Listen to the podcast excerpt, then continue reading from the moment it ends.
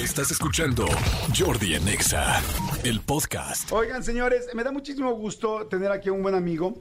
Él es presidente ejecutivo de las revistas Líderes Mexicanos, Latino Leaders y Petróleo y Energía, así como la agencia de contenidos FCO Group y del medio de comunicación digital eh, Elliot Media. Han, eh, han estado escuchando mucho de los Elliot Awards, que pues, son los premios pues, más importantes de todo lo que tiene que ver con lo digital en este país. Y de hecho, yo diría que además el único premio que verdaderamente ha sido constante, que desde que empezó ha sido cada año y que evidentemente pues bueno tiene toda la credibilidad en este país donde hay muchísimos influencers y donde verdaderamente creo que también los premios han im- impulsado a que mucha más gente siga creciendo en esta historia digital que pues para México era muy importante. Pero bueno, más allá de los Elliot y todo este asunto, eh, hay una comida que es la comida de los 300 líderes anual, que ya lleva muchos años, ahorita nos va a explicar desde hace cuánto, que es una comida extremadamente importante por muchas cosas.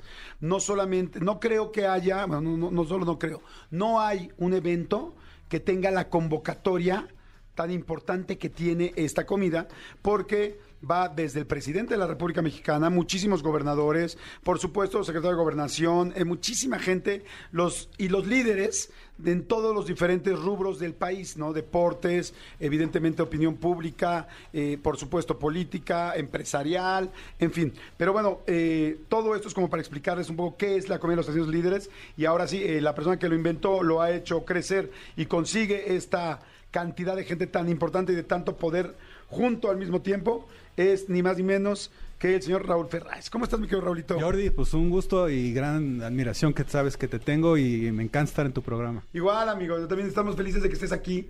Oye, este, ¿cuánto tiempo lleva la esta comida tan importante y para qué se hace esta comida? Pues mira, la, la comida sale pues de la eh, revista que hacemos, de la edición anual de los 300, que llevamos 20 años haciéndola, y la edición de los 300 pues es una fotografía, como bien dices, eh, Jordi, de, los liderazgos del país, ¿no? De quiénes son los hombres, mujeres más influyentes en ese momento, y, y de ahí sale ya la, la comida, ¿no? Eh, Entonces este año la revista pues salió en julio, es- ya está ahí publicada, la pueden consultar, traemos una portada padrísima con Joshua Ocon, y, la comida es el próximo miércoles, y efectivamente van, eh, aparte es muy divertido eh, porque como dices, es una comida en donde no solo obviamente van políticos, sino van, la mayoría de hecho no son políticos, van muchísimos empresarios, muchísimos, y como la, li- la lista es muy diversa, pues van líderes de todo, ¿no? De la ciencia, la cultura, el entretenimiento, el espectáculo, o sea, es una comida que además de gran convocatoria, sí es muy diversa, y eso es algo raro de ver, ¿no? Porque generalmente, pues si es una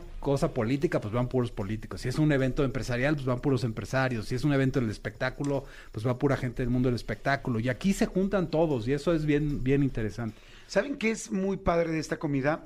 Que verdaderamente creo yo que se mueven muchos hilos del país. Precisamente una reunión así, porque no hay otra reunión así en todo el año ni en todo el país. Eh, porque además hacen algo muy interesante. Yo he tenido la oportunidad de estar varias veces en varias comidas y en cada mesa, aunque la lista de los 300 líderes son los 300 líderes más influyentes del país de ese año, no se invita solo a 300 personas. ¿Cuántas personas irán a la comida? Pues van todos los que alguna vez han salido en la lista, ¿no? Que ahorita ya son como 900 después de 20 años, de 22 años de publicar la lista de los 300. Entonces, a ustedes imagínense a 900 personas que han sido líderes eh, o que son líderes, pero que en algún momento estuvieron en esta lista de los 300 y este y, a- y con más bien arman las mesas de una manera fantástica. Entonces ponen a una persona política normalmente, ponen a una persona o un par de personas empresariales, ponen a alguien, este, no sé, de activista, ponen a un deportista, ponen a alguien eh, eh, de los medios de comunicación, de, la- de de la alguien de la cultura, ciencia ¿no? y alguien de la cultura. Entonces, una mesa de 10 personas o de, sí, de 10 personas normalmente armada de todo esto y cada una de estas mesas así con 900 personas imagínense el networking que se hace imagínense las cosas que pueden crecer que escuchas o sea verdaderamente ese es parte del objetivo me imagino de la comida porque Sí. salen muchísimas cosas interesantes Pues parte de la- del objetivo de la lista de los 300 justamente es identificar estos liderazgos. Jordi, nosotros siempre hemos pensado que los líderes tienen una gran responsabilidad y la influencia la medimos justamente con a cuántas vidas tocas, ¿no? O sea, tú como, no sé, como líder de opinión, cuántas personas te oyen lo que tú dices todos los días, tú como futbolista, cuando metes un gol, cuántas almas emocionas, inspiras, te, generas alegría, cuando eres un político, cuántas de tus decisiones generan eh, eh, cambios en la vida de millones de personas, o un empresario que decide abrir o cerrar una fábrica, o armar una línea de producción, o, o un científico que descubre una vacuna, ¿no? Entonces, todo, todo esto es lo que medimos en la lista de los 300, ¿no? ¿Cuántas personas, o sea, cómo influyes en la mayor cantidad posible de vidas? Y es lo que medimos y es la, para nosotros la influencia.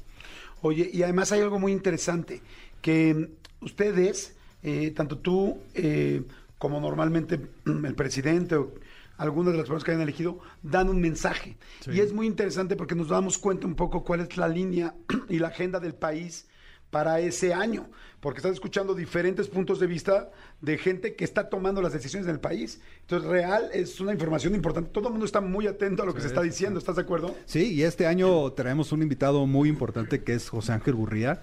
José Ángel fue 15 años eh, secretario general de la OCDE, uno de los organismos eh, económicos más importantes del planeta, con sede en París.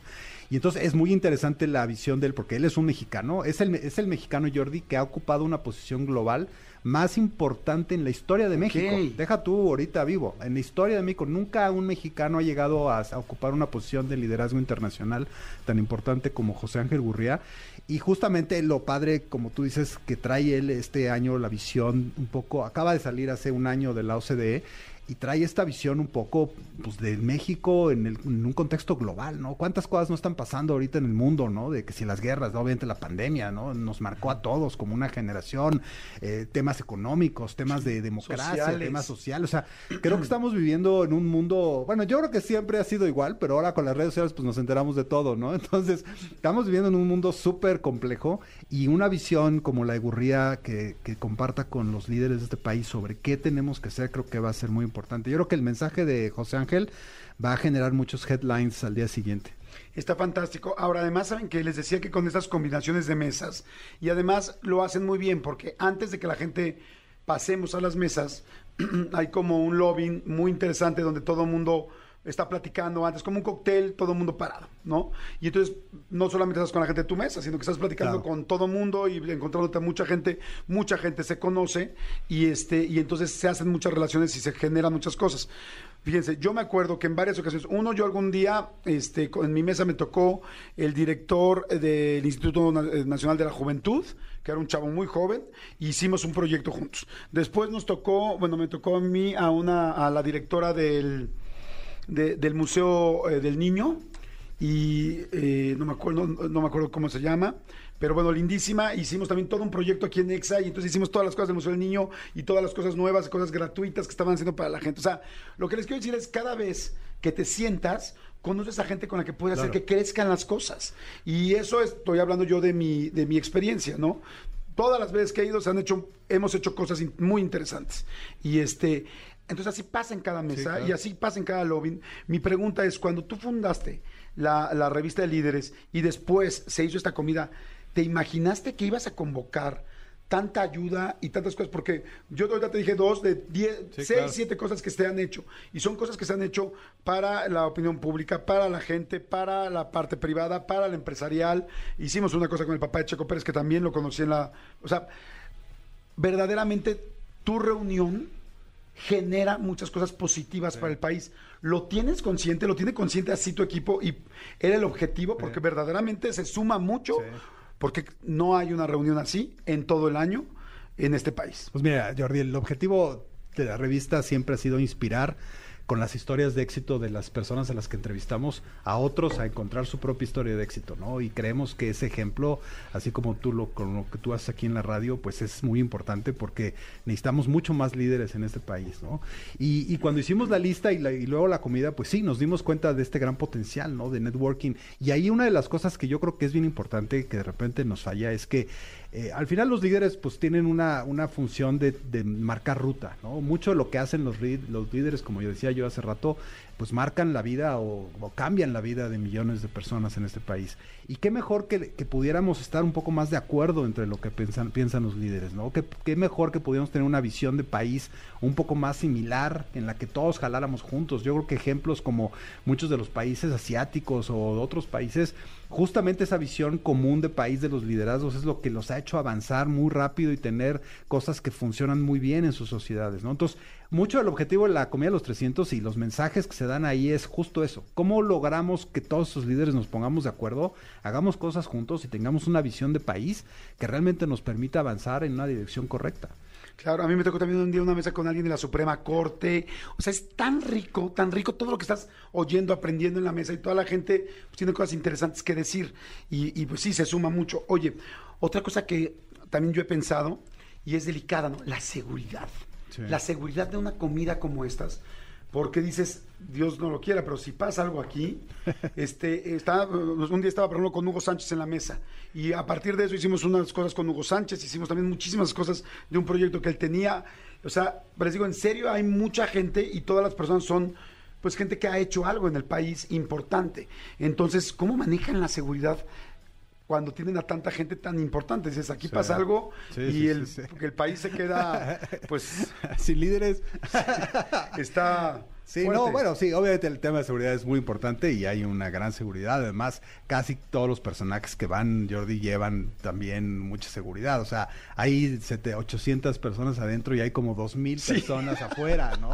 Entonces Hay sí es... este, escoltas, sí, sí, sí, gente. sí. Entonces sí es un fenómeno muy chistoso el de la comida de los 300, la verdad. Oye, sí, se tiene que cuidar absolutamente todo. Oye, este, pues bueno, eh, la verdad yo te felicito, eh, mi querido Raúl, porque me gusta mucho, no solamente todo este objetivo y lo que hacen y lo que logran tú y todo tu equipo, porque es un equipo pues, muy grande, sino también la visión.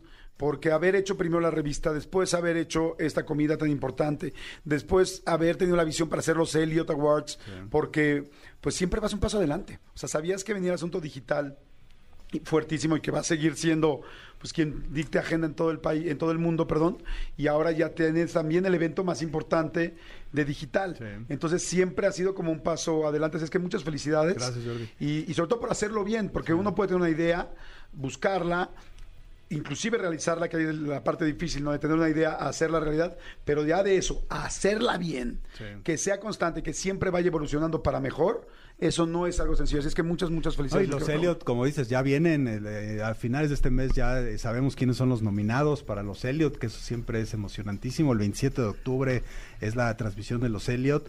Y, y, bueno, en nuestro canal de YouTube, tú lo sabes, eh, o sea, hoy en día es el canal de YouTube más visto del mundo, en Sí. español. O sea, lo que hemos logrado ahí sí me tiene muy orgulloso.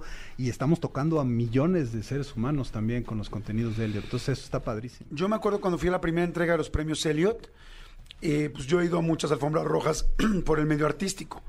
Cuando fui a la primera, que fue en el Metropolitan, creo, este, hacía años que no veía una alfombra roja con esa cantidad de gente y de fans. Fue una locura, locura, locura, locura. Y yo, pues que sí tengo literal 30 años de parámetro para atrás de eventos, yo dije, esto hace muchísimo que no lo veía porque pues llegaron todos los influencers y los digitales y todo, y me acuerdo que ese año ganó Juan Pazurita, varias personas, este, pero me acuerdo que Juanpa estaba empezando, pues fue una locura, entonces dije, no, si lo digital, eh, ahora sí que se saben muy bien hacia dónde van y están donde tienen que estar. Gracias, Jordi. Raúl, ¿dónde te sigue la gente? Porque hay mucha gente que le gusta, pues precisamente ver cómo una persona como tú tiene esa visión Sí. y cómo se arman estas cosas. Pues eh, nuestras redes sociales, líderesmexicanos.com, en, en, en, en todas las redes sociales, Elliot eh, eh, Media, para todo lo que es lo de Elliot, y mi Twitter es Raúl Ferraes eh, Líderes.